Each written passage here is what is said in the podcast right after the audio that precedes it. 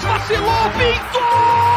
Olha só o Davidson, roubando a bola, o Davidson bateu pro gol! La frontal tocando para Ronaldinho, Ronaldinho que tira diagonal, Ronaldinho que se va de dos, Ronaldinho continúa, Ronaldinho gol! Alisson! É do Liverpool! 45 de acréscimo. Oi, rapaziada, muito boa noite para você que nos acompanha ao vivo aqui na Twitch, ou muito bom dia, boa tarde, boa noite, boa madrugada para você que nos ouve no seu agregador favorito, no seu agregador de preferência. Estamos no ar com o 45 de acréscimo, episódio 145 nesta quinzena. Estamos ao vivo aqui na noite desta terça-feira, dia 21, semana de São João, que por aqui é importantíssimo para a gente falar sobre um tema que até certo ponto é até uma entre aspas continuação um pouco, né, do que a gente falou na quinzena passada, né? No episódio 144, a gente falou sobre o monopólio das grandes ligas europeias e tentando entender um pouco como que se construíram essas grandes hegemonias que a gente vê, né, de PSG, de Bayern de Munique, de Manchester City, Liverpool, da Juventus até pouco tempo atrás, né, que o que tem sido algo bastante recorrente no futebol europeu. Dessa vez a gente vai fazer o contrário, a gente vai falar do futebol brasileiro e tentar entender por que, que não acontecem essas hegemonias por aqui, né? A gente se acostumou nos últimos anos a ver times que despontam grandes elencos, equipes marcantes e os clubes, né, constroem esses times e tempo, pouco tempo depois eles mesmos desmontam e passam por momentos difíceis. Tem alguns, inclusive nesse momento, né, em 2022, passando por isso. E a gente vai trazer alguns exemplos históricos para depois poder falar também do presente e entender por que isso acontece. Desde já, eu, Eduardo Costa, apresentando este episódio mais uma vez. Peço que você nos siga no Twitter, que é nossa rede social, arroba 45 de acréscimo. Também no seu agregador favorito, você segue por 45 de acréscimo e recebe as notificações de episódios. Se você quiser acompanhar os episódios em formato de live, né, já no dia anterior à live, na terça-noite, você se inscreve na Twitch, twitch.tv barra 45 de acréscimo e recebe as notificações de live, não só dos episódios, mas também das lives extras que a gente faz nas semanas em que não tem episódio no meio da quinzena, com algum assunto aí que esteja rolando ou com algo mais descontraído para a gente conversar sobre futebol. Dados todos os recados, eu, Eduardo Costa, estou com Hector Souza e com Victor Santos. Hector, como vai? Boa noite, Dudu. Boa noite, Vitor. Beleza? Boa noite, querido ouvinte. E nesse episódio a gente vai fazer o maior hobby do 45 de acréscimo, que é falar mal dos clubes brasileiros. Então hoje a gente tá super em casa. Pois é, e Hector está, para quem está ouvindo, com uma belíssima camisa do Confiança. Quando é que vai começar Cala a hegemonia? Cala a boca, Eduardo. Cala a boca. Não, quero a gente saber aqui da tá hegemonia pra falar de ti... Aqui a gente tá para falar sobre time de verdade, pelo menos. Ó, bem que clubisticamente todos nós aqui, cada um em seu mundo, temos motivos para lamentar. Victor Santos, tudo bem? Tudo bem, Dudu. Hoje a gente vai falar de não só times brasileiros, mas grandes times brasileiros que chegaram lá e não ficaram por lá como muitos esperavam, né?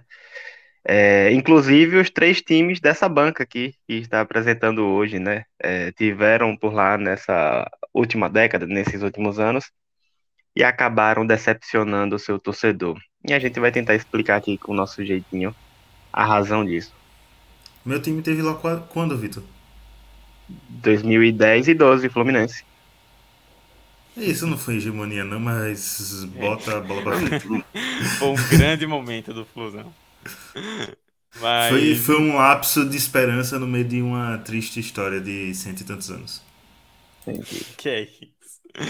Mas vamos lá então para a gente começar. Eu vou inclusive devolver para Vitor, porque você, Vitor, em off, quando a gente estava discutindo a pauta e tudo mais, você até montou uma listinha né, de alguns clubes que nos últimos anos a gente não vai voltar anos 70, 80, que aí é, já é outra esfera, né? Mas que na última década, principalmente, né, nós tivemos aí grandes times do futebol brasileiro, com elencos, com conquistas que foram muito marcantes, mas que rapidamente minguaram, né? E que em algum momento a gente pensou, e podemos ver no futuro alguma hegemonia, ou então esses clubes se consolidando como clubes que vão brigar sempre por, por títulos, e isso acabou não acontecendo. É, Dudu, a gente tentou pegar, né, para essa pauta um recorte dessa última década, né, de 2010 até os tempos atuais, é, os últimos 12, 13 anos. E a gente começa esse período justamente com o fim de uma hegemonia desse século, né? O São Paulo, tricampeão brasileiro, que foi, enfim, referência na América e no mundo com sua gestão, um time que até então era o, o mundo ideal para o futebol brasileiro e para o futebol aqui na América do Sul, que acabou encerrando o seu tricampeonato, teve Libertadores e tudo, e aí começaram a vir um, um time aqui, vinha outro clube ali, tentava engrenar, e alguns até engrenaram, só que não foram além, é, não chegaram perto da expectativa que a gente, que a mídia, que o próprio torcedor colocou é, em cada um desses clubes. E aí eu coloquei nessa lista o Santos, eu coloquei os times que mais encantou e que quando a gente pensa nos últimos anos a gente recorda bem, assim, como grande equipe, né? Que foi o Santos de Neymar e Ganso, o Corinthians, o Corinthians de Tite, o Cruzeiro bicampeão brasileiro e não bicampeão da Copa do Brasil, que já é uma outra geração, e os motivos dessa queda a gente já citou no episódio exclusivo da dívida e dessa queda né, do Cruzeiro. É, esse Cruzeiro aqui que, eu, que a gente colocou foi o que foi bicampeão brasileiro em 2013 e 2014. É, tem o próprio Grêmio do Renato Gaúcho, que teve nesse bololô também, que a gente falava que era o Super Grêmio, enfim, e que acabou caindo. E mais recentemente teve o Flamengo e o Palmeiras. O Flamengo que está se autodestruindo agora e talvez seja um gancho para essa essa reportagem, no momento que meu cachorro endoidou. É, e até ele está sentindo o seu ódio pelo clube nesse exatamente. momento. E o Palmeiras, que, enfim, com a Crefisa acabou se, se organizando e até então está como principal ponto da hegemonia no futebol, no futebol brasileiro, não mais perto de chegar. Eu acho interessante desses casos que Vitor trouxe, que cada caso tem um ponto bem específico do porquê o declínio desse. Não só do declínio, tanto da ascensão como do declínio dessa quase hegemonia, para colocar assim. Eu acho que é, a gente vai passar por elas, né? Mas é, eu acho que é bem interessante olhar isso também. Alguma, algumas coisas vieram mais por mérito da diretoria, outras coisas vieram até pelo acaso. Por exemplo, o Santos teve uma sorte muito grande, um achado, tudo bem que tem olheiros e tal, de ter um, um Neymar e um Ganso surgindo juntos, sabe? É uma coisa que poucos clubes conseguem e conseguem manter. Porque eu lembro que na época o Santos segurou muito o Neymar para ele não ser vendido logo no seu primeiro, segundo ano como revelação. Segurou ali por alguns anos, conseguiu conquistar a Libertadores, mas eu acho que é, começando por esse caso, que aqui é um dos mais emblemáticos, já tinha data certa para essa hegemonia acabar, porque é muito difícil para os clubes brasileiros, principalmente lá em 2012 segurar esses grandes craques, vamos dizer assim, no, no futebol nacional. É, isso é um ponto bem importante da gente destacar, né? Que é, Vitor citou, né, no começo ali primeiro o caso do São Paulo. E acho que para todos nós, né, assim, para nossa geração, a gente que nasceu ali do meio para o fim dos anos 90, começamos a acompanhar futebol nos anos 2000, a gente cresceu com o São Paulo como essa referência, né? Falava-se muito do São Paulo ali no fim dos anos 2000 meio que como um time, entre aspas, né, um time europeu dentro do futebol brasileiro. Né? Era um time que muita gente falava que no meio da desorganização do Brasil, do futebol do Brasil, eles tinham uma organização que era invejável. E assim, São Paulo foi. É, ano que vem, inclusive, vai fazer 15 anos né, que o São Paulo foi tricampeão. E nunca um time brasileiro havia sido tricampeão e até hoje nunca foi, né? O que é curioso se a gente pega aí grandes ligas, a gente tá vendo o Bayern com 10 títulos, PSG com não sei quantos títulos, a Juventus recentemente emplacou 9 títulos, o City ganhou 4 títulos nos últimos 5 anos, e aqui no Brasil a gente só teve um tricampeão. É, é, isso é bastante curioso.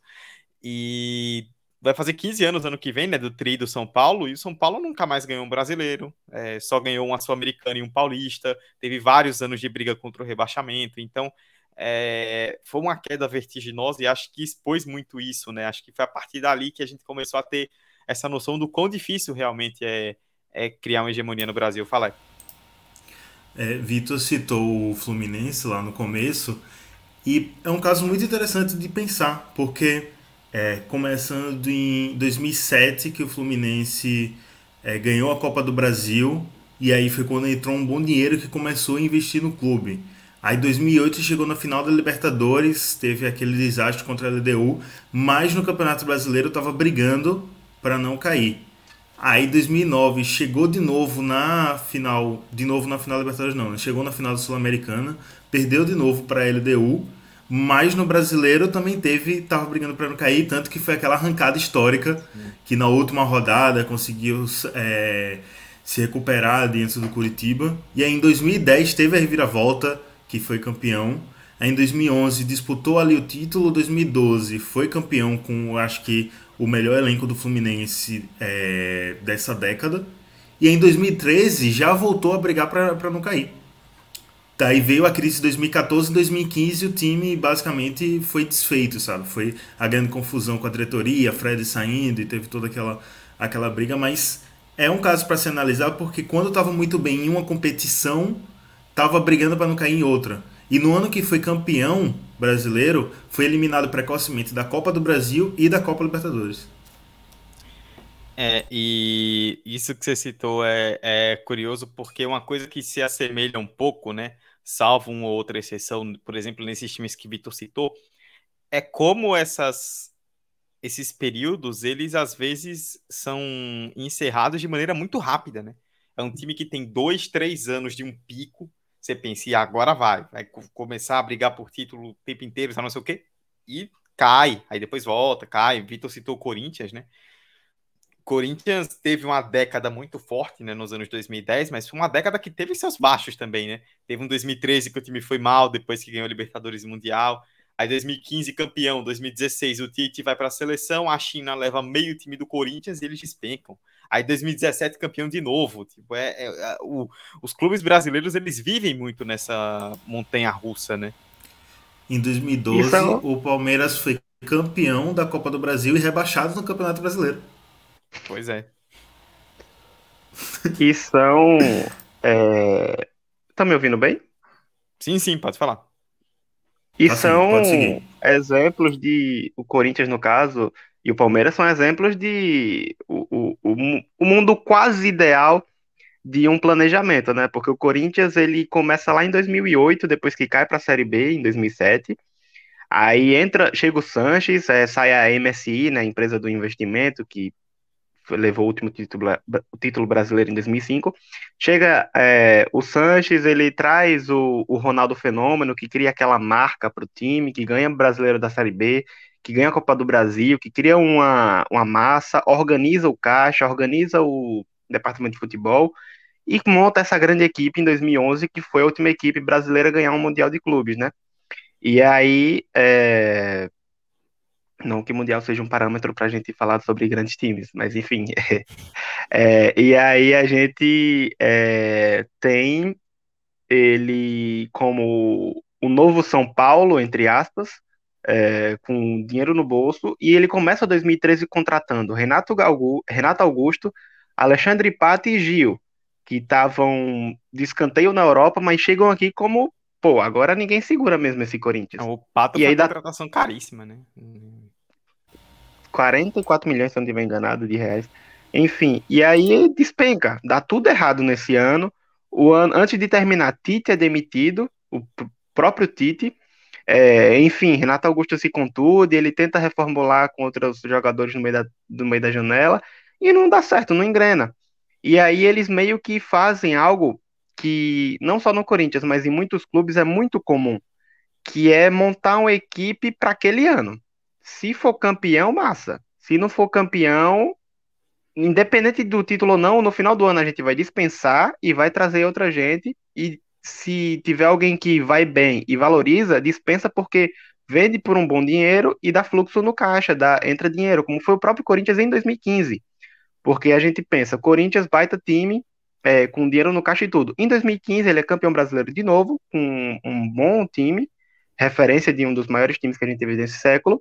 Só que chegou o final do ano, Renato Augusto é vendido, é, vários jogadores jovens são vendidos para a Europa e para a China para o time ter dinheiro e formular outra equipe para o ano seguinte.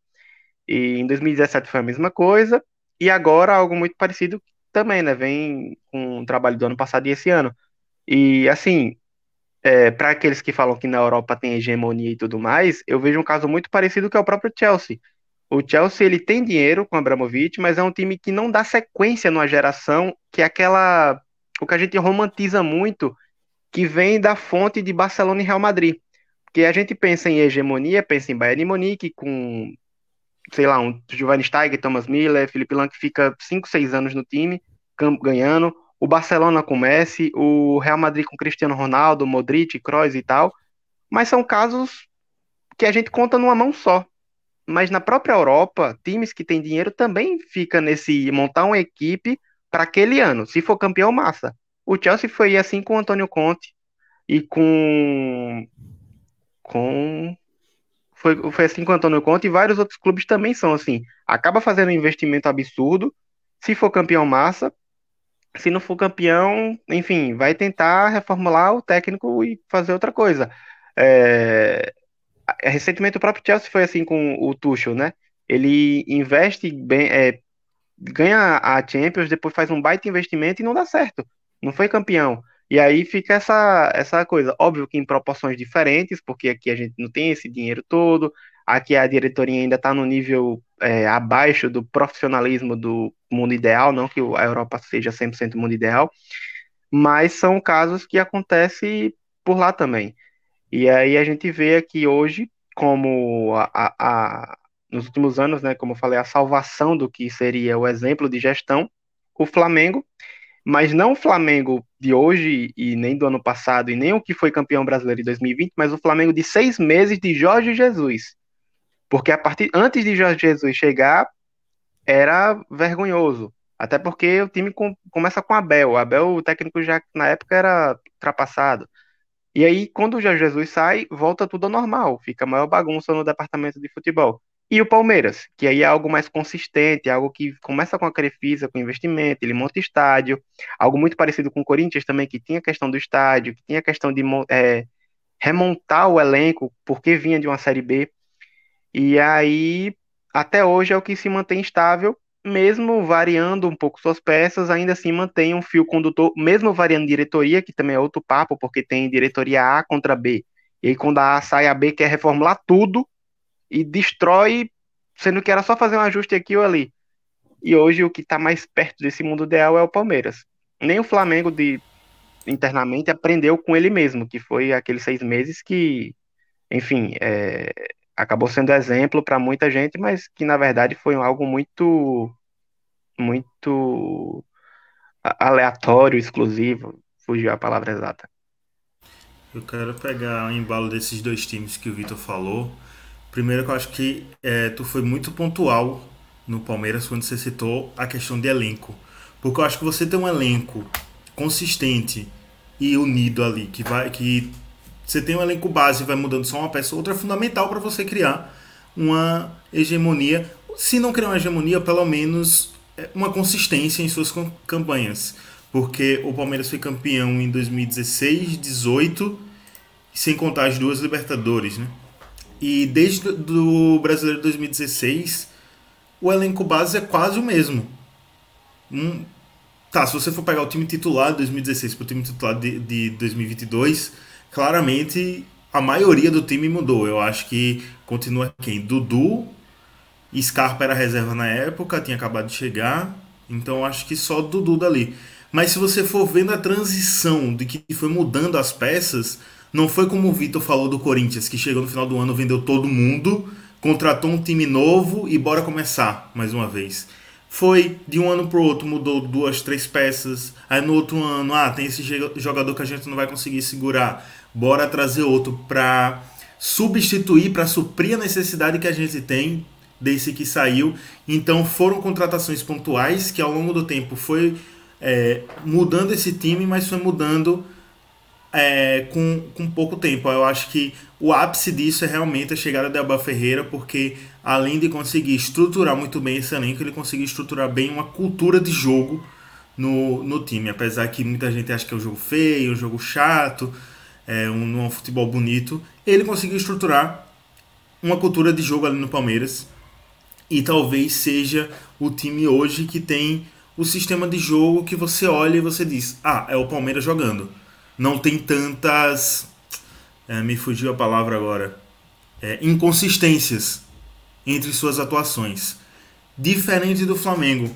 Porque eu acho que quando você pega o Flamengo, é, não só antes, não só durante, não só Jorge Jesus. Eu acho que desse período do, vamos dizer, Flamengo rico, ele não fazia essa estratégia de contratações pontuais. Ele era, olha, esse jogador está se destacando, bora trazer ele. Ah, mas a gente já tem 10 jogadores dessa posição. Não importa, bora trazer ele. Então, inchou muito o elenco de super astros, de super jogadores que para o nível do futebol brasileiro eram muito bons, só que que tinham que brigar fortemente ali por posições, e a gente sabe que no futebol rola muita briga de ego. Então, acho que um dos maiores problemas do Flamengo ali dentro hoje é briga de ego. E aí, quando chegou o Jorge Jesus, eu acho que não é nem que ele conseguiu. É manobrar isso, conseguiu lidar com isso lá dentro. Eu acho que foi muito também um alvoroço interno e externo pela chegada desse técnico português que trouxe um novo estilo de jogo e era um, um técnico europeu aqui e conseguiu empolgar e aí ganhou a Libertadores. Mas aí depois que saiu, chegou o desespero da diretoria do Flamengo, que não é uma diretoria boa, é uma diretoria que teve sorte na contratação de Jorge Jesus. E chegou ao alvoroço de querer trazer um novo Jorge Jesus, tanto que os primeiros que ele foi tentar foram portugueses, não conseguiu com os brasileiros, voltou para um português. E hoje ninguém sabe o que é que vai acontecer com o Flamengo, porque realmente é, ele, o Flamengo viveu uma fase muito boa, muito espetacular, num período muito curto de tempo. Porém, quando a gente olha para a estrutura da diretoria, e Vitor pode falar melhor do que eu sobre isso, não é uma diretoria que tem uma boa gestão do clube. E eu acho que o maior problema do Flamengo específico hoje é isso. É, eu acho que é, manter um fio condutor, isso é uma base de, de elenco, como se fosse o elenco titular grande campeão, não é necessariamente o ponto-chave para você criar uma hegemonia. Óbvio que é, grandes times, grandes times históricos vai ter um fio condutor, vai ter um grupo unido e tal, bacana. Mas eu acho que principalmente é a palavra que, é, que você usou, Hector, é cultura. Porque dentro do clube, dentro do departamento, você tem que ter uma cultura do modelo de jogo que você quer ter. Porque quando você começa trazendo técnico A que joga de tal jeito, técnico B que joga de tal jeito, técnico C que joga de tal jeito, e não só que joga, não é só modelo de jogo 4-3-3, 4-4-2 ou sei lá, é, jogo de posição, barará, bererê. É você ter profissionais ali envolvidos, é, seja do preparador físico até o roupeiro, que trabalha de uma forma é, conjunta, que trabalha de uma forma é, que mantenha uma rotina, porque, por exemplo, o Flamengo, diferente do Galo e diferente do Palmeiras, nessa nova diretoria, eles fizeram o quê? Desmantelaram o departamento de futebol completamente e falaram: o técnico que a gente contratar vai ter que trazer 5, 6, 7 e 8 cabeças para compor o departamento de futebol, porque senão a gente tá lascado.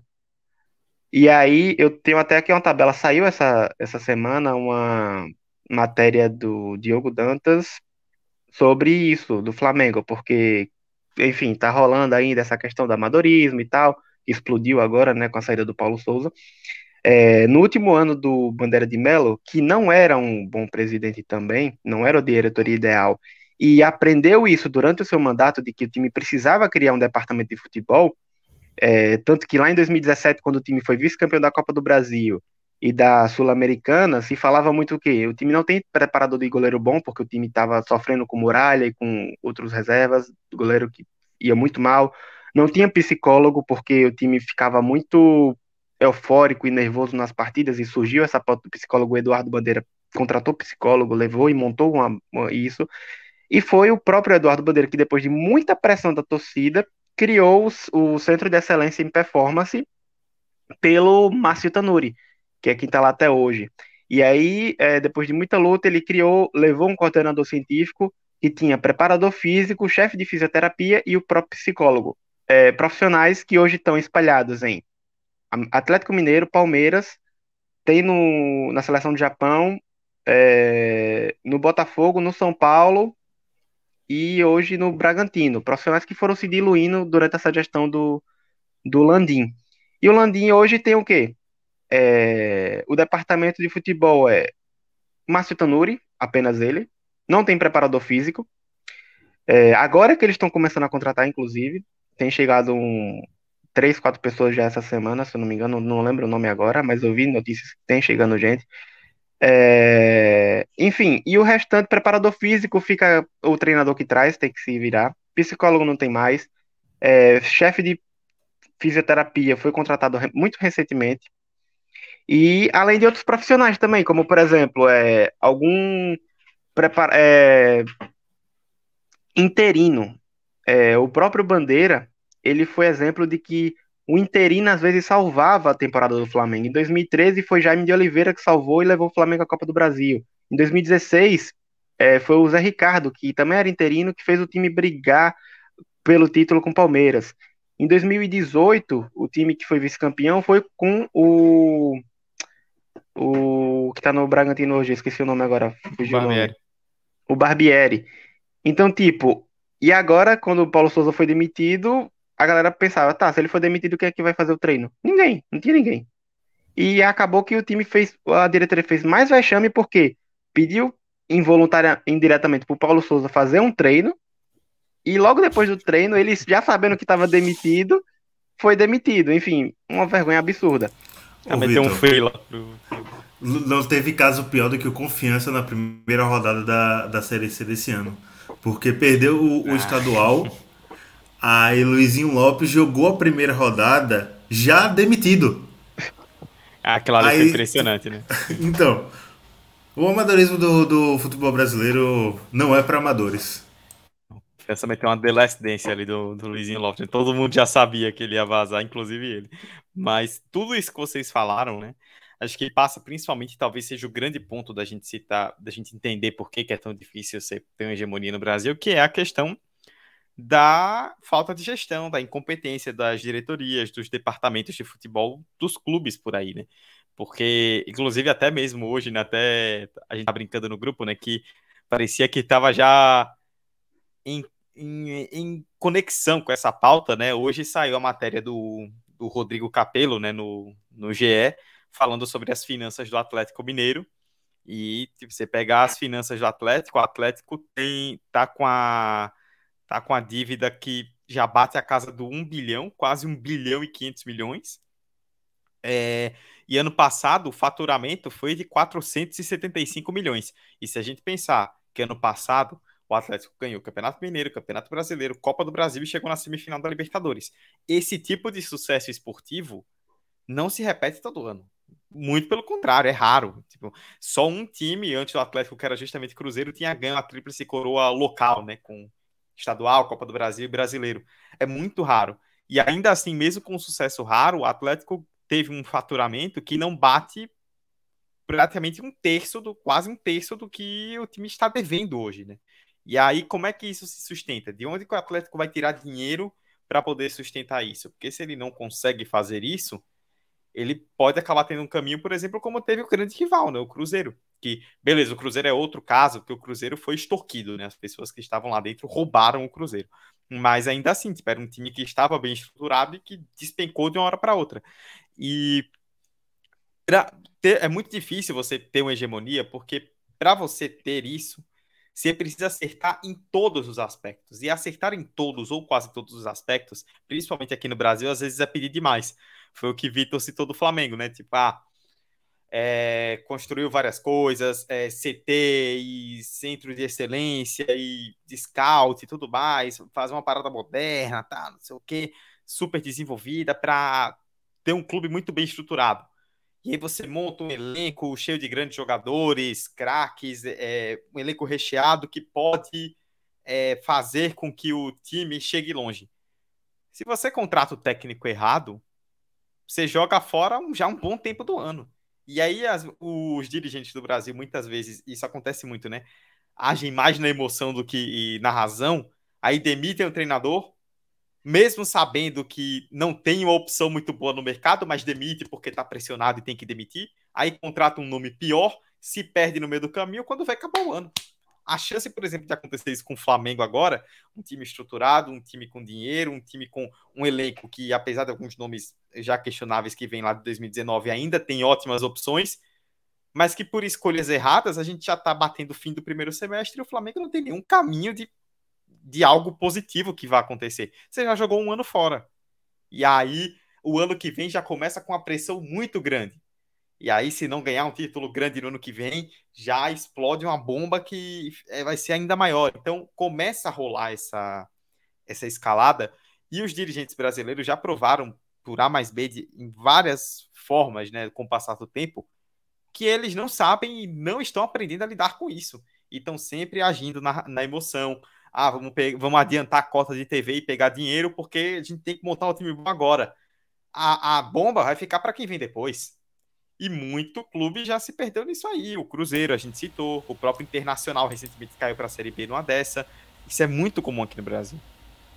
Eu quero dizer uma coisa sobre cada clube mineiro. A primeira é que eu queria saber o que é que os dirigentes têm com essa cabeça de roubar dos cofres dos times azuis. Quem entender, entendeu. E Coitado. sobre o Atlético, eu acho que o Atlético viu uma necessidade muito grande de vencer porque disputou lá em cima em campeonatos no começo da década, é, em 2011, 2012, disputou lá em cima e não conseguiu ganhar o Campeonato Brasileiro. Viu o seu rival ser multicampeão nesse tempo, apesar da queda. E aí ele olhou pro, pro cenário do futebol brasileiro e fez: pô, quem são os dois maiores, Flamengo e Palmeiras, que tem elencos muito bons, porém muito caros. Então o que é que eu preciso fazer agora? Gastar dinheiro. E aí é como o Dudu falou, adiantou um monte de pagamento que tinha para receber, manda a cota de TV, é, de TV antes, manda a premiação antes, vai, vai pegando esse dinheiro emprestado, usa esse dinheiro para contratar os jogadores, só que a renda não vem. E aí não tem como pagar. Economia básica, sabe? Se o brasileiro estudasse economia básica, os dirigentes não, não fariam isso. E aí acontece isso. Agora vai ter que vender jogador adoidado para pagar a dívida ou senão a gente vai ver uma queda do Atlético muito, muito grande. Ah, e um detalhe: nessa janela que está aberta agora, o Galo é um dos que está mais contratando de novo. Tá para fechar com o Pedrinho, ex-Corinthians, que está no Shakhtar. Já fechou com o Allan Kardec, se eu não me engano. E outros jogadores que salário baixo não tem, não. Então, na assim... minha cabeça, Vitor, desculpa interromper, mas na minha cabeça eu penso que eles acham que vão conseguir pagar tudo isso quando venderem Hulk. Porque não é possível. Sim. Só comida pode, de camisa, só vai pagar comida de camisa. é, o jogador chega, ele mesmo vai pagar a contratação. Confia. E assim, são casos que a própria história mostra a cada 10 anos a gente tem um caso desse no Brasil. Direto, direto, direto, direto, direto, direto. Não só de jogador, mas de empresa que chega, investe no time, depois sai e o time fica ao léu. Teve a Parmalat com o Palmeiras, que foi um dos casos mais famosos. Depois, a Unimed com o Fluminense. A Unimed com o Fluminense. E assim, fica a mercê. A, o, os, os, os, o clube, né? E o Galo, não sei se está sendo o mesmo esquema com a MRV, porque até o, a, o estádio que está para ser inaugurado nos próximos anos é MRV Arena. A MRV é o principal patrocinador do Galo. Se eu não me engano, os investidores são também empresários da MRV e acaba meio que fazendo essa mesclagem. E assim, a partir do momento eles eles entendem de economia, a partir do momento que eles olharem pro Galo e falar, opa, isso aqui vai dar prejuízo, eles vão capar o gato. E aí o Galo fica como? Vai ter que se virar com as próprias pernas. É, é Vitor, só antes de você completar, quem hoje é o principal nome ali por trás das finanças do Atlético, né? É, já de, de conhecimento público, é o Rubens Menin, que é o empresário, é, um dos bilionários do Brasil, né? Ele é o presidente da MRV. Né? Então, tá por trás diretamente, né? Com essa ligação aí. E rapidamente, nessa onda que a gente vê nos clubes brasileiros hoje, a gente vai se aprofundar isso em um outro episódio, mas existe também a possibilidade para o Atlético se salvar, virar SAF. Porque foi a revoada que veio Cruzeiro, Vasco e Botafogo. Se o Atlético cair, despencar financeiramente, esse vai ser o caminho. É, e, e também, além disso tudo, né, a gente citou o caso do Menin, ainda tem uma questão que também é muito comum no Brasil, que são desses investidores, né, que aparecem com aspiração política, né? A gente tem, por exemplo, o caso já hoje a presidente do Palmeiras é a Leila que chegou no Palmeiras como dona ali da Crefisa como investidora, né, no clube, empresa investindo dinheiro e ela ganhou poder a nível de ser presidente. É, Hector que é, acompanha bastante o Fluminense há muito tempo, até pouco tempo atrás, um dos candidatos a presidente do Fluminense era o Celso Barros, que ganhou força no Fluminense porque era presidente da Unimed. E ele era um nome muito forte e acabou ganhando força política nesse sentido. Então ainda tem isso, né? Essas pessoas que investem nos clubes, elas muitas vezes investem com que não só com aquela coisa, ah, vamos reestruturar o clube porque o clube é grande e tal, mas com algum tipo de aspiração depois, né? E, e, e isso acaba também tornando a situação um problema em muitos momentos. Inclusive, o Flamengo também é um exemplo disso. Eduardo Bandeira, ex-presidente, candidato a deputado federal, Marcos Braz agora, Landim com suas empresas, assim, candidato também. Às vezes o, esses caras veem o clube como apenas uma, uma gangorra para tentar se reerguer. E acontece muito, né? Porque aqui no Brasil não tem nenhuma legislação que impeça isso, né, em relação ao futebol, que é do, do dirigente ele dividir o cargo do clube com a vida política, que é uma coisa bizarra, né? O próprio Marcos Braz, né? Que é vice do Flamengo e vereador. Aqui em Sergipe, é, a gente citou Confiança há pouco, né? O agora ex-presidente Iago França, presidente do Confiança e vice-prefeito de Carmópolis ao mesmo tempo, sabe? Tipo, uma loucura. E dono total. de umas 500 empresas. E que agora tem um, a Associação Desportiva Carmópolis, né? que não tem nada a ver com confiança. É a mesma cor, a, a mesma sigla, levou os profissionais, mas não tem nada a ver. É, é loucura, né? Mas é, a gente citou bastante dirigentes, né? E temos que bater sempre nessa tecla, porque é um ciclo que se renova, né? Como o Vitor citou, toda década surge um time que acontece a mesma coisa, né? Anos 90, Palmeiras com Parmalat, anos 2000, é, o Corinthians com MSI, né? Que quando o MSI botou grana, contratou Tevez, montou um timaço, todo mundo, ih, rapaz, agora o Corinthians é, é o momento do Corinthians, caiu dois anos depois. E agora a gente viu, por exemplo, o Cruzeiro, todo, toda hora acontece isso, né? Mas tem outros fatores também que a gente pode destacar. Uma coisa que eu que isso infelizmente não tem como mudar muito porque é, algo mais global, né? É que a nossa moeda perante o mercado o, o mercado estrangeiro, né, ela é uma moeda mais fraca, historicamente. E isso é um problema, porque você. E o Brasil é um mercado exportador. Então, esse é um problema, porque acontece, por exemplo, o que a gente falou do Santos, do Neymar e do Ganso, né?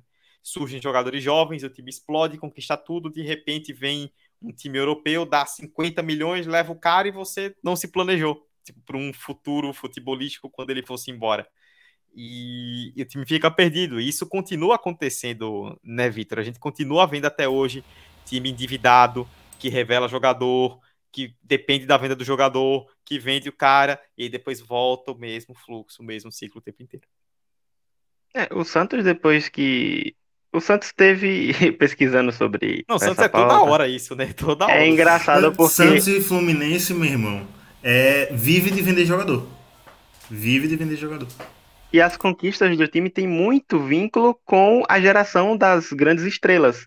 O Santos teve três, é, é dividido pelos torcedores e tal, como as três gerações de ouro, né? Pelé, depois Robinho, é, Diego e tal, e Neymar e Ganso, que foi a última. E o time fica nessa espera. Quem tá lá dentro acabou se acomodando a isso de alguma forma.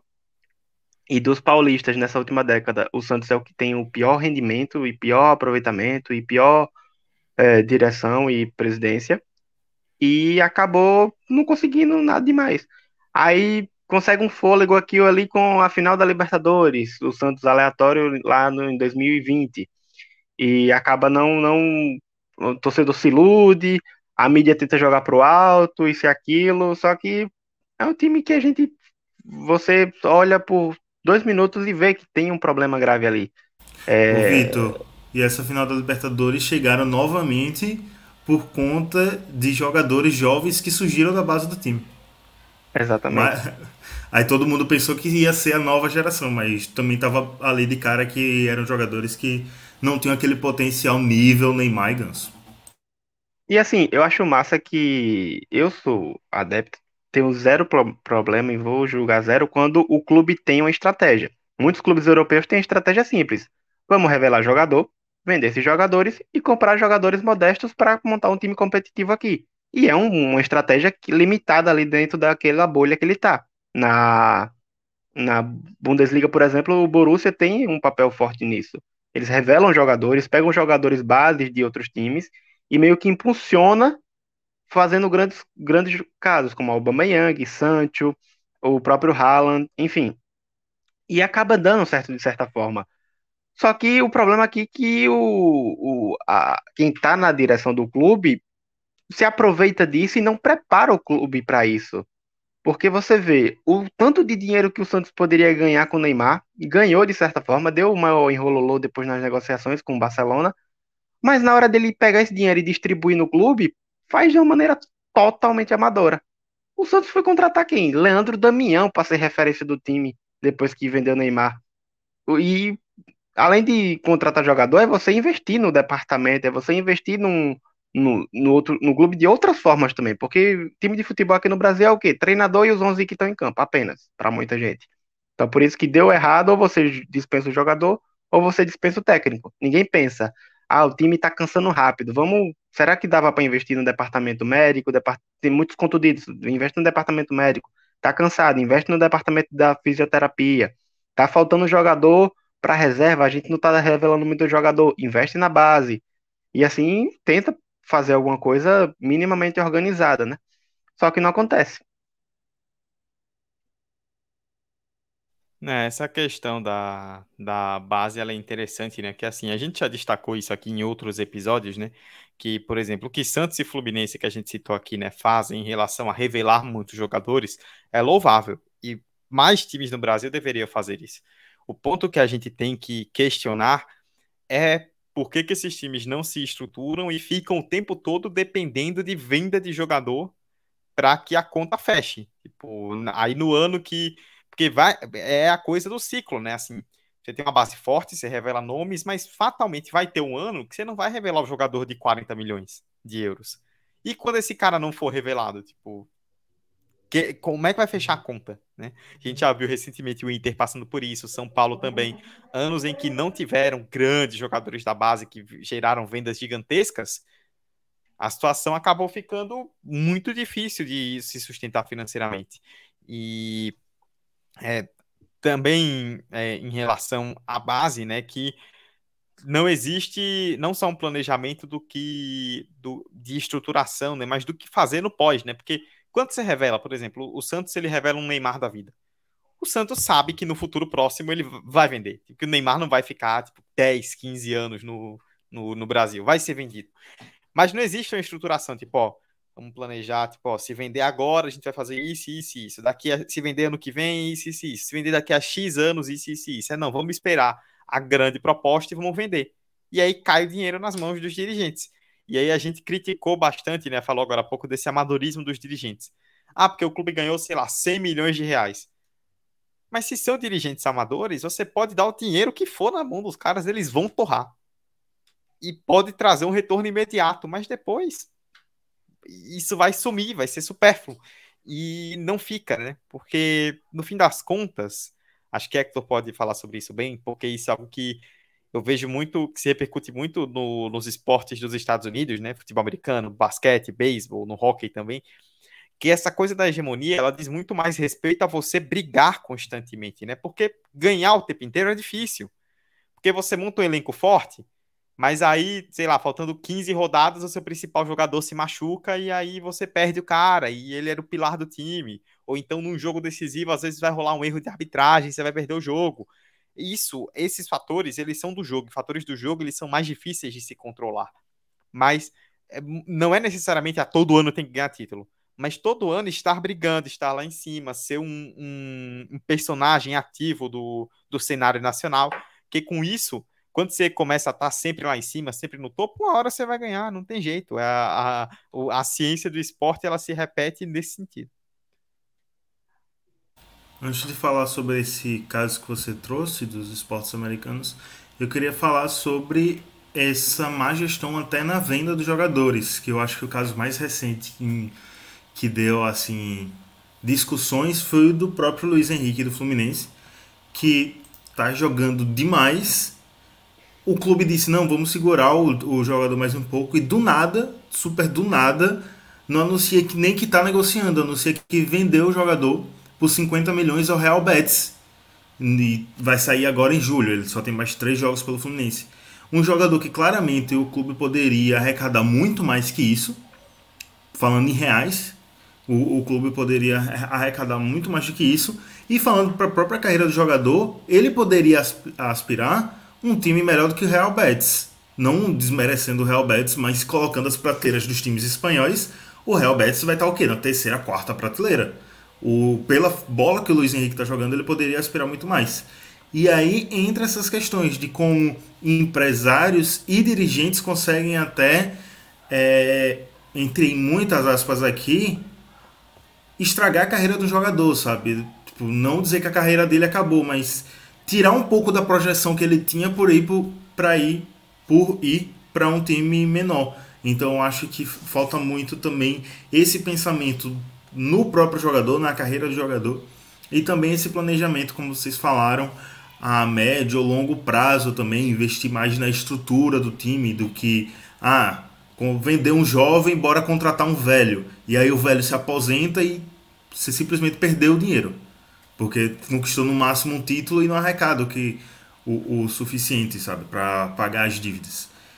E falando sobre os esportes americanos, eles têm uma estrutura que não funciona em todas as ligas, mas é uma estrutura interessante para nivelar os times na medida do possível. Claro que você tem times que são é, de primeira prateleira, outros são de segunda prateleira, muito por é, localização, localização geográfica dele também, investidores externos. Mas a própria liga distribui ali é, equitativamente o, as premiações e tem o próprio sistema de draft, né, que quem escolhe as jovens promessas são os últimos colocados para não ter essas discrepâncias e também tem o cap salary, né, que é o salário total, o, teto de salário que eu acho que é algo que o futebol poderia pensar em investir também para não ter grandes discrepâncias e não ter até problemas com o próprio fair play financeiro. É, mas aí é assunto para outro podcast. E aí eu acho que é, são ligas que são muito mais bem estruturadas nesse sentido, mas também são ligas que, se você olhar, não são é, aplicáveis em outros sistemas, porque, por exemplo, não são ligas que têm divisões. Por exemplo, na NBA são os 30 times que brigam todo ano e nenhum vai cair ou subir de divisão, sabe? Eles estão sempre ali. É, e aí tem essa questão das hegemonias, ou como chamam de dinastias, né? No caso das dinastias, são os que realmente vêm a ganhar títulos seguidos, como a dinastia Warriors, a dinastia Lakers de Magic Johnson, ou de Kobe. Mas tem as hegemonias, como por exemplo a do Santo Antonio Spurs, com T. Duncan, Tony Parker e Manu Ginobili, que ganhou apenas cinco títulos, eu digo apenas porque foi no intervalo de 15 anos, mas estava sempre ali nos playoffs brigando. Então, tem vários times que estão sempre ali no topo brigando para ganhar. Não vem a ganhar muitos títulos, porque se você perceber, são é um título para 30, 30 times, ou no caso do Campeonato Brasileiro, é um título para 20 times. Então, realmente é difícil todo ano você ganhar. Você tem que se destacar muito, mas, por exemplo, é, eu acho que o último tópico dessa conversa eu vou dar um, vou adiantar aqui já a minha opinião, mas eu acho que o Palmeiras consegue montar uma, uma hegemonia, porque apesar de não ser campeão seguido, ele tá aí todo ano brigando, sabe, do título. Eu acho que o Flamengo ensaiou uma hegemonia e depende muito do que vai vir a partir de agora pra gente dizer se concretizou ou não. É, e o Atlético Mineiro também, eu digo que dá pra ver o que vai acontecer a partir de agora, sabe? Eu acho que do Cruzeiro também ensaiou uma hegemonia lá em 2013, porque tava brigando sempre pelo brasileiro, pela Copa do Brasil. Então é isso, sabe? Eu digo que o Fluminense não ensaiou uma hegemonia porque quando tava brigando por uma competição, tava ferrado em outra. E eu acho que isso é muito mais uma discrepância de você dar valor muito a uma competição e desvalorizar outra e é, eu acho que não entra no merecimento de hegemonia, porque eu acho que quando você tem hegemonia, você consegue brigar em todas as competições. É, e é porque hegemonia, a gente é uma palavra muito forte, e a gente sempre pega o exemplo maior, né? Quando a gente fala, pô, não tem nenhuma hegemonia, a gente vai pegar o quê? O Real Madrid, tricampeão da Champions, aí a gente pensa um time que vai levar tudo aqui. Mas o Real Madrid também, durante esse, esse tricampeonato, sofreu na, no Campeonato Espanhol.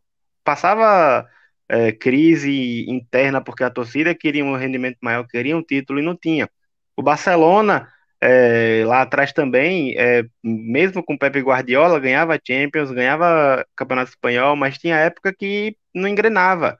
O Bayern de Munique, nesses 10 anos de, de título da Bundesliga, teve duas Champions e depois sofreu também, passou vexame na Champions, com goleada, sendo eliminado por times que a galera não achava que ia ser eliminado. Então, assim, a questão é exatamente essa. Você vai montar um grande time e você vai querer que ele fique sempre no topo. E a questão é você fazer os, os ajustes, você fazer com que ele consiga ganhar, porque é, é aquela velha frase que, que todo mundo acaba falando, né? Chegar no topo não é tão difícil. O problema é você se manter lá. E aí, até para os grandes times como Real Madrid, Bayern de Munique, Barcelona, enfim, esses, todos esses times vai, vai, vai ser difícil se manter. O, o, hoje na Europa, City e, e, Liverpool são os dois grandes times das últimas temporadas. Acho que nem o Real Madrid que ganhou essa Champions tem um, um elenco tão forte, tão possível de uma hegemonia como esses dois times ingleses. Só que o Liverpool ganhou uma Premier League nos últimos anos e uma Champions. Foi vice agora na Champions. Poderia ter ganho mais essa temporada? Poderia, mas não ganhou, mas disputou em alta. O City todo ano é uma sofrência para ganhar a Champions e não vai até agora. Então fica. Enfim, o, o, time brasileiro ainda tem que aprender muito com essas coisas. Eu concordo que o Palmeiras é o mais fácil de ter uma hegemonia hoje. Acho que falta muito pouco para ele conseguir isso, e se ele conseguir estender um pouco essa passagem do Abel é, com títulos, independente, não precisa ganhar tríplice coroa e tal. Isso são coisas raras até para o futebol europeu. E ele ganhando um título aqui, um título ali cada ano, ele já vai conseguir criar uma boa hegemonia, já vai conseguir desenvolver uma boa base, que o Palmeiras estava muito atrás disso desde 2016, porque sai o Cuca, o time leva o. É, roda bastante é, treinadores e até é, belisca alguns medalhões para tentar se salvar, como foi o caso de Felipão em 2018, e depois de Vanderlei Luxemburgo, que foi criticado e foi bastante polêmico da, durante essa contratação em 2020, falou: ah, já jogou a temporada fora, isso e aquilo. E naquele momento a diretoria era vista como amadora. E aí, do nada, ele contrata o Abel Ferreira, faz um ajuste aqui, um ajuste ali, viu que poderia é, investir nesse plano do Abel, dá os jogadores, tenta organizar o elenco para o treinador e sua comissão técnica, e tá dando certo. Então, assim, é, o Palmeiras está muito perto disso, mas está também tem que ficar ligado, porque é, do mesmo jeito que Corinthians, que Flamengo, que qualquer outro time que chegou no topo caiu do nada, Palmeiras também pode acontecer isso. O Abel Ferreira pode receber uma proposta de, um, de algum time, sair, e a diretoria do Palmeiras não conseguir um outro treinador numa disputa de eleição. A, a Leila sai, chega outro cara dizendo que vai consertar tudo com os interesses dele, e daqui a 3, 4, 5 anos o Palmeiras está de novo como um, enfim, um grande time tradicional que sofre para disputar um título. Então é algo muito rápido que tem que ter um planejamento a longo prazo, que é o que falta aqui. Vitor falou, ah, vai que a Bel Ferreira recebe a proposta e sai. Eu acho que também essa, tem essa diferença nos clubes brasileiros para os europeus, sabe? Os europeus conseguem manter melhor os treinadores, sabe? Esse tricampeonato do Real Madrid com Zidane, o Manchester City que não tem uma hegemonia europeia, mas tem uma hegemonia nacional com Guardiola, o próprio Bayern, que também não tem hegemonia europeia, mas tem uma hegemonia nacional gigantesca. Então esses times conseguem manter esses treinadores por pelo menos 5, 6 anos para ter esse trabalho a longo prazo. E a gente fica reclamando do futebol brasileiro, ah, qualquer problema o dirigente tira o técnico, mas também às vezes acontece ao contrário.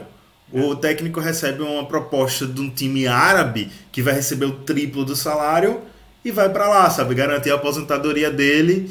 Uns dois anos depois volta. Todo mundo se lembra que ele ganhou um título brasileiro há 10 anos atrás e é contratado, sabe? Então tem também isso, como o Dudu falou, nossa moeda acaba sendo menos valorizada falando em mercado mundial, então é agradável aos olhos dos técnicos quando tem essas propostas irem ganhar mais dinheiro. Então também vai muito desse pensamento da diretoria segurar um pouco as rédeas e quando acontece uma crise não é o fim do mundo, bora segurar ele por um tempo, como também do técnico pensar, ah, tô fazendo um bom trabalho aqui e ver o que vale mais para ele, né? Dinheiro ou continuar uma boa estrutura e ganhar mais títulos. O Voivoda no Fortaleza agora é um exemplo, né? Sim. Sim. É, e aí entra um pouco naquela, meio que naquela metáfora, né, do que veio primeiro o ovo ou a galinha, é, sobre essa questão específica dos treinadores, né, que é que tu citou, assim, é, é óbvio que a gente tem é, a questão dos treinadores, tipo, ah, o treinador que abandona o trabalho no meio, né, quando o trabalho é positivo, a gente vai questionar porque, querendo ou não, é, é, esse tipo de comportamento ajuda a alimentar os dirigentes. Mas também tem uma coisa que o treinador certamente leva em, em, leva em consideração, né? Que é justamente esse clima que existe no futebol brasileiro. Tipo, ah, eu tô muito bem aqui, mas aí eu recebi uma proposta para ir lá para a Arábia, eu vou ter uma segurança no meu trabalho e vou ganhar um valor que é o triplo do que eu ganho por dois anos. Aí vai que eu decido ficar, passo uma sequência ruim de um mês e o time me, me manda embora. E aí? Eu perdi meu trabalho aqui e perdi a chance de ganhar dinheiro lá. Então é, é uma conta muito complicada, né? E no fim das contas, eu volto a repetir, até que a gente já tem 57 minutos para poder fechar. É, tem uma última questão também que acho que é todo esse clima de pressão em, em cima da vitória, da derrota que existe aqui no Brasil. Não estou dizendo que em outros lugares não existem, não estou dizendo que a gente tem que de repente começar a romantizar a derrota, não é isso. Mas é entender que às vezes perder faz parte do processo e perder não significa necessariamente que tá tudo errado, que foi tudo um lixo, foi tudo uma merda, apenas que naquele determinado momento a coisa não funcionou. É, no caso do Palmeiras, por exemplo, o Palmeiras ano passado ganhou a Libertadores, mas antes de ganhar a Libertadores, o Palmeiras teve um momento complicado. Teve um momento que perdeu jogos diretos no Campeonato Brasileiro, que viu a chance de ser campeão começar a se esvair, perdeu a final do Campeonato Paulista para o São Paulo, perdeu, caiu muito cedo para o CRB na Copa do Brasil em casa. E aquele momento é, era um momento de muita pressão. E em vários outros clubes, ou até mesmo no mesmo Palmeiras, com outra diretoria, com outro pensamento, eles poderiam ter demitido o Abel. Tipo, achar que tipo isso está significando o começo de uma derrocada, que o pico passou, então é hora de trocar agora para não para não acontecer algo pior. Mas segurou. E aconteceu o que aconteceu. Deu tempo de desenvolvimento do trabalho o Palmeiras ganhou outra Libertadores e chegou no estágio que chegou atualmente. Porque aqui existe uma pressão muito grande da torcida e aí os dirigentes se deixam levar pela pressão da torcida. Aí vem a imprensa que o cara perde três, quatro jogos, já tá no programa de debate perguntando quando é que o cara vai cair. É... E aí, tipo, você não tem segurança nenhuma nesse sentido, né? E aí você começa a trocar de projeto o tempo todo. Aí volta o que o Vitor citou lá no começo, né? Você demite um treinador que tem um estilo e traz um cara que tem outro estilo completamente diferente. É, o, o próprio o Fluminense, né? Tipo, agora tá até rendendo bem, conseguindo resultados com o Fernando Diniz. Mas trouxe o Diniz depois de, da saída do Abel que são dois treinadores assim completamente diferentes, não tem nada a ver com o outro. Mas qual o critério que você tem para trazer um depois do outro? É... Carisma com a torcida. Relação com o clube. É, é o técnico estar tá livre no mercado e já ter treinado o clube alguma vez na sua vida. Mas é, e aí no fim das contas é isso, sabe? O, a gente fica nesse ciclo vicioso, que são problemas, eu vou até passar para Vitor para fechar. São problemas que se repetem o tempo inteiro, daqui a 10 anos, no 45 de acréscimo, sei lá, 5.200, a gente vai falar das mesmas coisas em, em outro contexto. E a gente vai vendo times se montando, times caindo e uma pouquíssima possibilidade de se manter a hegemonia no Brasil. É, eu acho que aqui a gente tem vários fatores, é, resumindo que tudo a gente já falou aqui, que de fato vai atrapalhar essa hegemonia. Acho difícil a gente ter uma hegemonia de um clube brasileiro, porque tem muitos clubes fortes, sim, tem muitos clubes tradicionais, sim. É, não à toa a gente tem vários campeões aleatórios em cada ano, porque são clubes de camisas pesadas, não que camisa pese, mas são clubes que chegam de maneira diferente para cada campeonato. E mas assim, o problema é a gente tem o problema da moeda que é desvalorizada e entra a política nacional. Tem um problema da do, do, da própria cultura imediatista do futebol brasileiro, da troca de treinador, da troca de jogador que não rendeu e tudo mais. É, tem a problema até da política regional, porque a gente percebe hoje que, por exemplo, o Campeonato Paulista é muito mais avançado dirigente, nos dirigentes do que o Campeonato Carioca, que durante anos luta, luta para tentar se organizar. É, os clubes paulistas acabam tendo o privilégio da capital, de São Paulo, enfim, da política de São Paulo, diferente, por exemplo, o Sudeste do Sul para o Nordeste, para o Norte, que mal existe no cenário nacional da grande mídia do futebol. Enfim, há vários setores e há um que eu vi recentemente no Twitter que é do calendário. Dudu falou o Palmeiras mesmo. O Palmeiras tem o calendário ano passado e também entra a cultura imediatista. Ano passado, o Palmeiras começou o ano perdendo o Mundial, perdendo Supercopa do Brasil e da, da Recopa, e perdendo o Paulista. No início do ano passado, diretor, os torcedores e não sei se parte da diretoria, não vou dizer isso, mas torcedores e mídia em geral já pressionavam Abel para tirar ele. Aí chega durante a temporada, ele é eliminado em Copa do Brasil, vai o brasileiro mal, mas no final ganha Libertadores e aí agora ele já é visto como o gênio do Campeonato Brasileiro. E aí já começa a temporada seguinte mais aliviado, porque cria esse clima de que, tipo, ó, aqui é uma referência e tudo mais. E aí ele já começa a temporada agora, só que tem a questão também do calendário, porque é, ele vence isso tudo, só que aí já se perder no jogo seguinte vai voltar o papo de que é um jogo retranqueiro, é um jogo feio, isso e aquilo. Pô, o Galo, ele levou tudo ano passado, começa esse ano ganhando a Supercopa e ganhando o Campeonato Mineiro. Aí começa mal o Campeonato Brasileiro agora porque tem técnico novo, tem um trabalho novo sendo feito ali. Só que o Turco Mohamed já estava pressionado e já poderia até ser demitido em caso de derrota para o Flamengo nessa última rodada. Já surgiu esse boato. Só que agora ele ganha e já volta a se aliviar, já volta a, a relaxar e a ser visto como provável candidato ao título de novo contra o Palmeiras. Enfim, o Corinthians mesmo, que tem o, o calendário vendo aí também na o reflexo do calendário visto também nas lesões. Tem uma, les, uma série de lesão no clube, só que o técnico está conseguindo lidar bem, está conseguindo manter o time no topo, é, surpreender em partes é, quem esperava o Corinthians disputar ou não o título. Só que a qualquer momento, se cair, se perder, já vai ser visto como um fracasso total. Enfim, é, tem isso do calendário e do imediatismo, né, que acaba sendo mais um fator que atrapalha os trabalhos e o andamento do processo para se criar essa hegemonia, né? Porque se a todo momento você fica, e aí, ganhou ou perdeu? Ah, perdeu, vamos ter que largar tudo e começar de novo. Ah, ganhou, é o cara perfeito. Não, não é bem assim. Tem que ter um meio termo aí para equilibrar, que é o que eu acho que está faltando muito no futebol brasileiro, que a gente está longe de conseguir isso aqui. Eu não vou ser repetitivo porque eu concordo com tudo que Vitor falou aí agora, só acrescento um ponto também que é a relação com a mídia. Porque a mídia também em muitos momentos é áspera, sabe? Eu acho que a gente sente muito isso, sente com Abel Ferreira, porque principalmente a mídia teve fechada. Quando ele perde, é um negócio muito tenebroso. As críticas para cima dele, parece que a mídia tem algo, principalmente certos jornalistas de uma certa emissora, tem algo muito pessoal contra ele, que já rolou até embates dele responder esses jornalistas.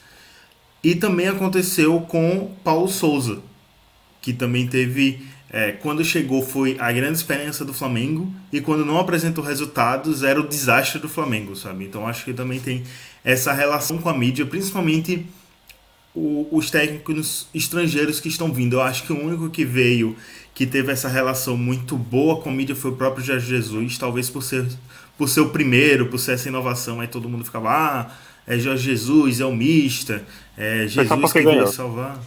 É, não, acho que até antes de ganhar já tinha essa relação. Eu acho que é, que é muito pela novidade. E aí quando a Bel chega, é muito, ah, tá copiando. E aí depois eu não sei, realmente não sei dizer o que foi que, que se instaurou de não ter essa relação que teve com o Jorge Jesus, que ter com Abel Ferreira com Paulo Souza. É, mas eu acho que também tem essa relação com a mídia e com os técnicos brasileiros é uma dualidade muito grande a mídia, porque parece é, na mesma proporção que ela ama, ela, ela odeia os medalhões, igual os torcedores. Então estão sempre colocando aí um Filipão em algum time, um Renato Gaúcho em outro.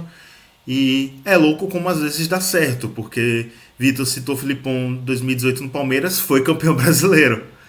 Então. E tá voltando bem agora no CAP, do nada. Então. O Atlético é terceiro colocado do Brasileirão, né?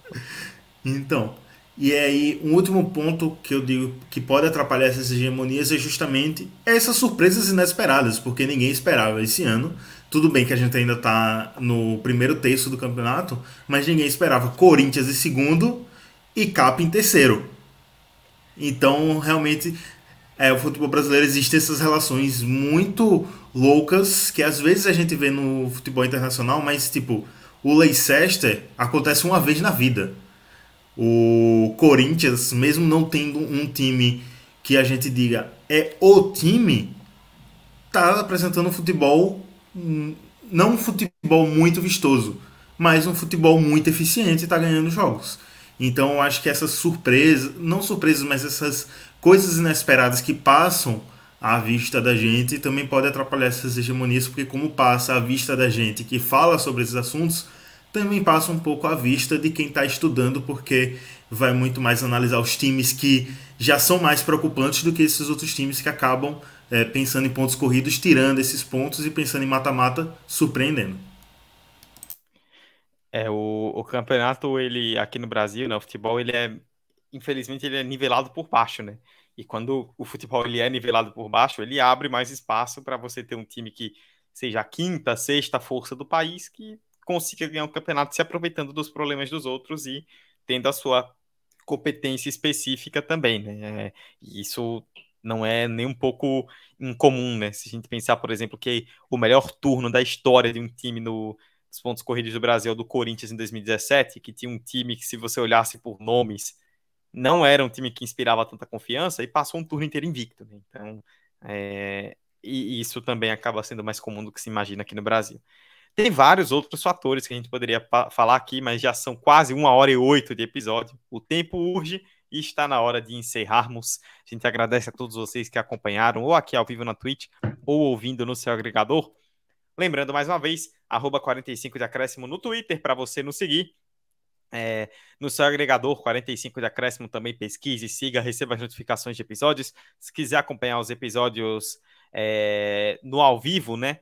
É, siga 45 de acréscimo aqui na Twitch para poder é, receber as notificações aí de lives também, além dos episódios de lives extras e acompanhar as nossas produções. E claro, tem também o Pix 45 de acréscimo arroba gmail.com 45 de acréscimo.gmail.com. Nosso e-mail é também o Pix para você mandar uma contribuição para a gente seguir com o nosso trabalho.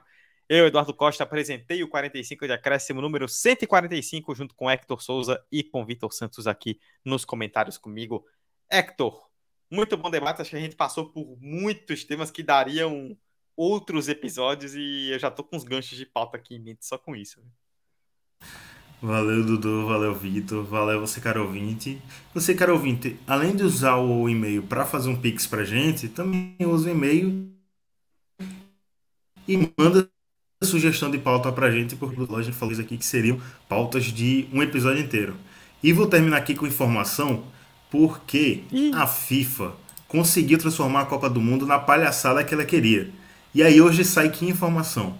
Que o Catar irá prender solteiros turistas que transarem e forem descobertos durante a Copa 2022, porque lá no país, sexo fora do casamento é, é proibido e a punição é de 7 anos de prisão.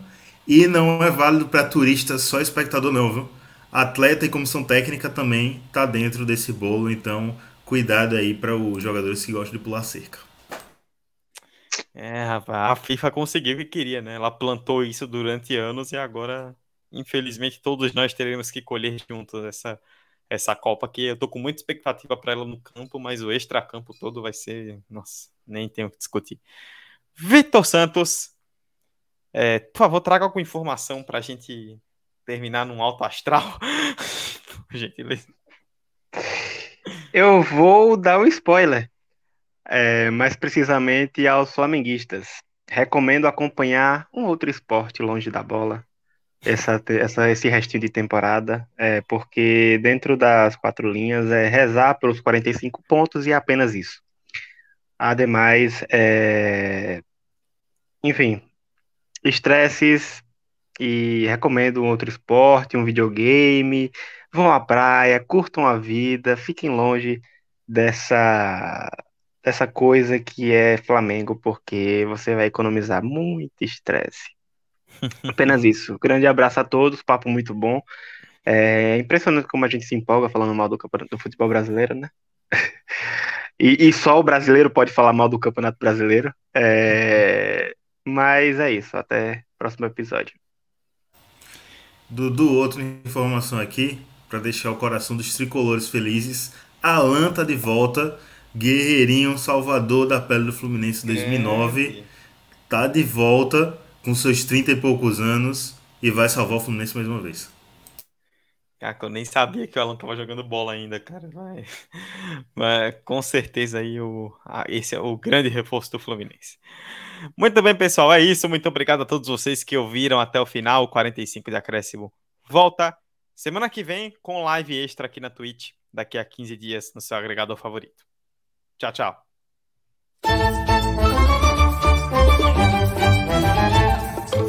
E vacilou! O Douglas vacilou, pintou! Olha só o Davidson, roubando a bola dentro, bateu pro gol! La frontal tocando para Ronaldinho. Ronaldinho que tira de diagonal. Ronaldinho que se va de dos. Ronaldinho continúa. Ronaldinho gol! Alisson! É do Liverpool! 45 de acréscimo.